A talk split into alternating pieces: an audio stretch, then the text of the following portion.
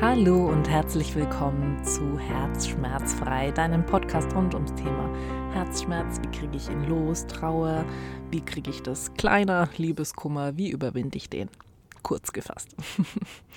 Heute ist Folge 3 dran und ich muss noch mal sagen, ich sitze immer noch am Campingplatz in der Einflugschneise. Insofern, du hörst es, es gibt wundervolle Hintergrundstörgeräusche.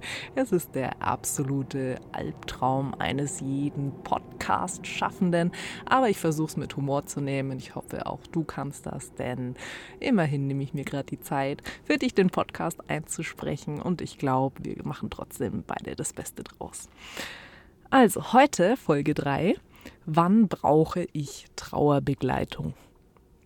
Da möchte ich dir am Anfang noch einen kleinen kurzen Exkurs geben und dir einfach nochmal den Unterschied zwischen Sterbebegleitung und Trauerbegleitung mitgeben, weil es doch häufig gefragt ist, ach, du machst Trauerbegleitung, dann begleitest du ja Menschen beim Sterben. Nein, finde den Fehler.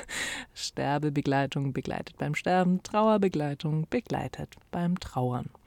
So, das heißt, der wesentliche Unterschied ist im Kern, dass wir mit den unterschiedlichsten Menschen arbeiten. Also wo sich die Sterbebegleitung natürlich um den Sterbenden äh, bemüht und schaut, dass alles gut ist und er im Endeffekt oder sie, also die Person, ähm, so ein ruhiges, gutes Ende finden kann. Ja, das wäre so das Ziel, also das Leben abzurunden und irgendwie, ja, eventuell nochmal Sachen zu erfüllen oder Unstimmigkeiten zu beheben. Während dann die Trauerbegleitung ähm, mit dem Trauernden arbeitet, also mit den Menschen, die zurückbleiben und mit dem Verlust und ihrer daraus entstehenden Trauer irgendwie zu leben lernen, müssen, wollen. Hm? Und da geht es darum, diese Person wieder äh, ins Leben hineinzubringen und da das Leben wie so eine Kurve nach oben langsam wieder abzu, äh, anzukurbeln. Ja, also wenn wir bei dem Bild bleiben, bei der Sterbebegleitung geht es darum, das alles ein bisschen abzurunden, Kurve nach unten und die Trauerbegleitung schaut Kurve nach oben, dass es wieder ins Leben hineingeht. Insofern, wenn ich Kommentare höre, manchmal mit Oh, Trauerbegleitung, das ist ja furchtbar und du bist doch eine lustige Person, wie kannst du denn sowas machen?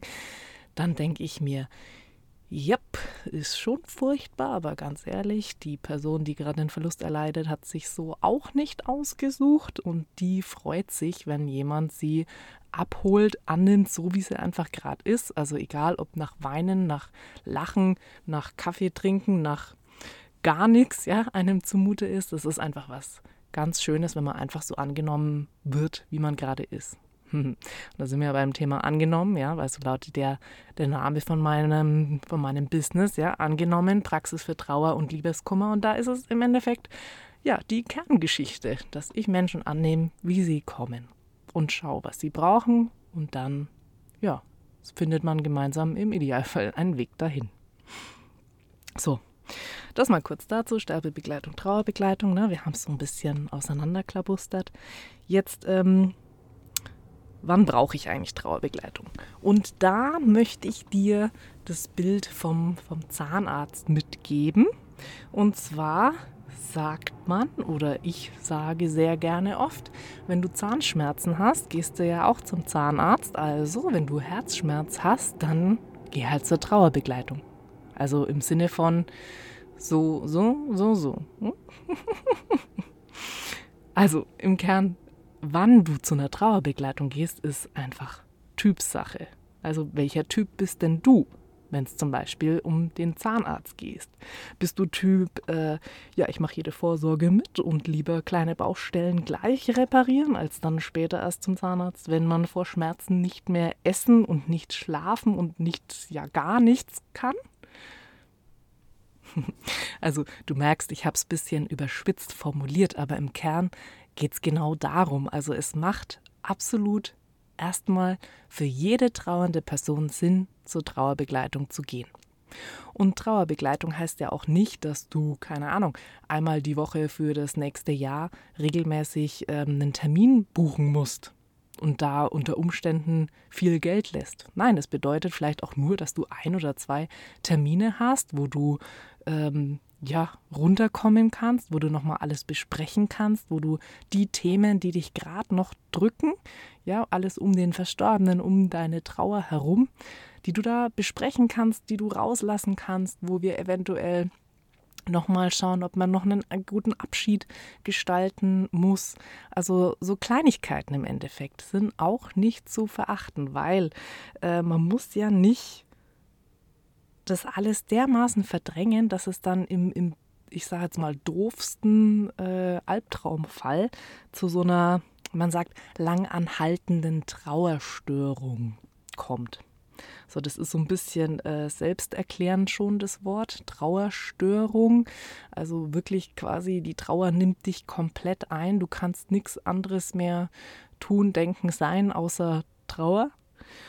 Und langanhaltend ist auch selbsterklärend. Also kommst gefühlt auch da gar nicht mehr raus. Und dann dieses ähm, langanhaltende Trauerstörung ist genau genommen dermaßen verankert dann, dass dieser Fall wirklich ein Fall für eine psychotherapeutische Maßnahme, Behandlung wäre. Ja, das ist dann auch in der Regel tatsächlich nichts mehr, was wir Trauerbegleitungen machen können, weil das ist dann schon dermaßen verankert, musst du dir vorstellen, wie eine Essstörung oder wie ja im Endeffekt jede andere ähm, verhaltenstypische Störung. Ja, insofern, das will ja keiner haben. also man hat ja gefühlt genug mit eh schon seinem Kram zu tun, plus dann nochmal dieses Gefühl von Trauer. Und ja, der Mensch ist relativ resilient und viele kommen vielleicht mit sich gut klar und haben super tolles Umfeld, was sie gut unterstützt in der Trauerzeit. Aber ja, dein Umfeld ist da halt dann auch nicht Experte und eventuell Kennst du dieses gut gemeint, wenn jemand super tolle Ratschläge hat oder versucht besonders hilfreich zu sein, weil es dir gerade nicht gut geht und ach, dieses nett gemeint macht es manchmal eher schlimmer, ja? Also dann ganz ehrlich, nimm für einfach mal eine, eine Stunde, nimm mal ein bisschen Geld in die Hand, such dir eine Trauerbegleitung deiner Wahl und dann sprich dich mal aus und guck, was du brauchst, ob du vielleicht längerfristig was brauchst oder ob du eigentlich fein bist und auf einem super guten Weg. Also auch das ist tatsächlich was, was mir häufiger begegnet, als man meint, jemanden zu sagen, hey, guck mal, es wird. Ich weiß, es tut immer noch weh und ich weiß, äh, ne, unsere Gespräche bringen auch deine verstorbene Person nicht mehr zurück.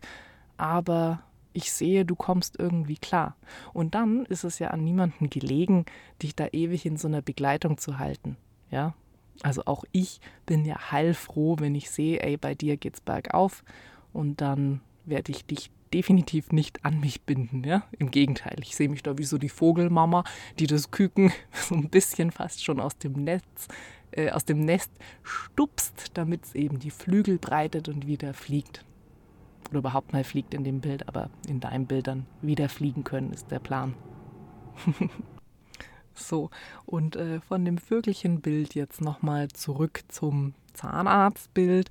Also mit der Trauerbegleitung ist es ja im Endeffekt im Kern ähnlich. Also wie toll wäre es, Gedankenspiel, wenn die Krankenkassen automatisch dir ein bis drei Termine Trauerbegleitung ver vergeben, ja?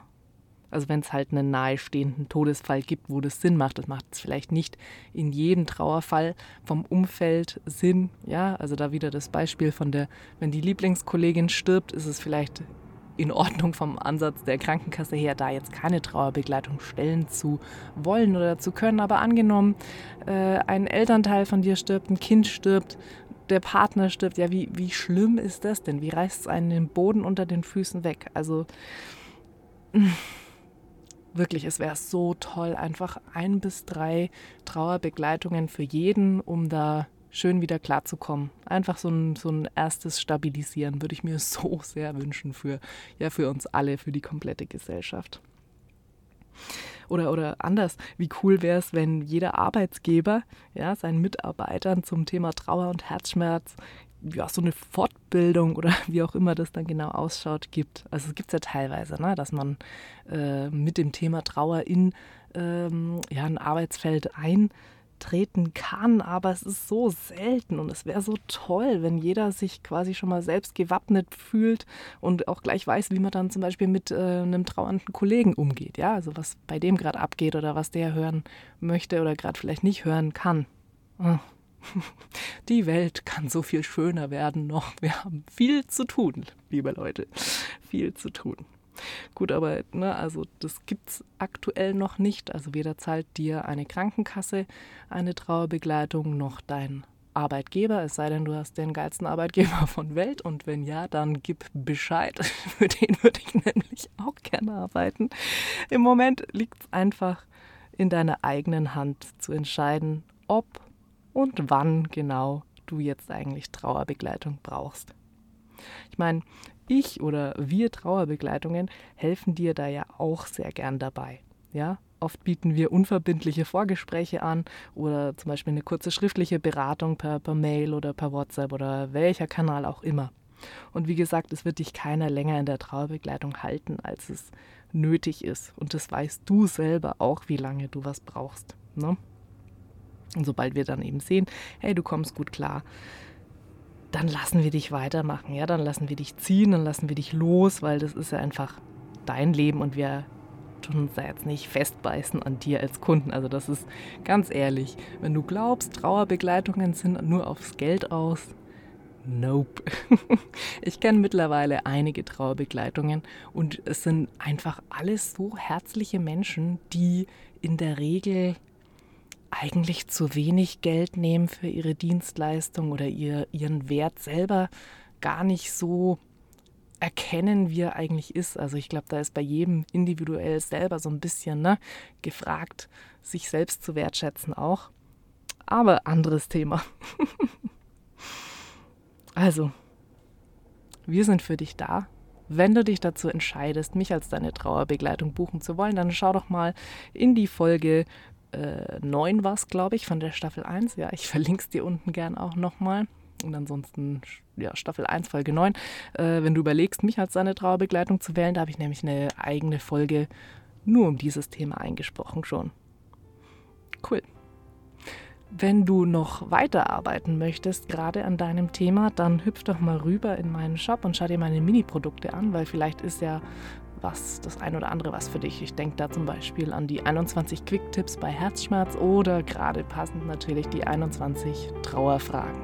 Also Fragen, die sich eignen, wenn du gerade einen Trauerfall erlitten hast und da ein bisschen an dir, mit dir weiterarbeiten möchtest. Ich freue mich super, dass du da bist. Bis zum nächsten Mal. Deine Anne.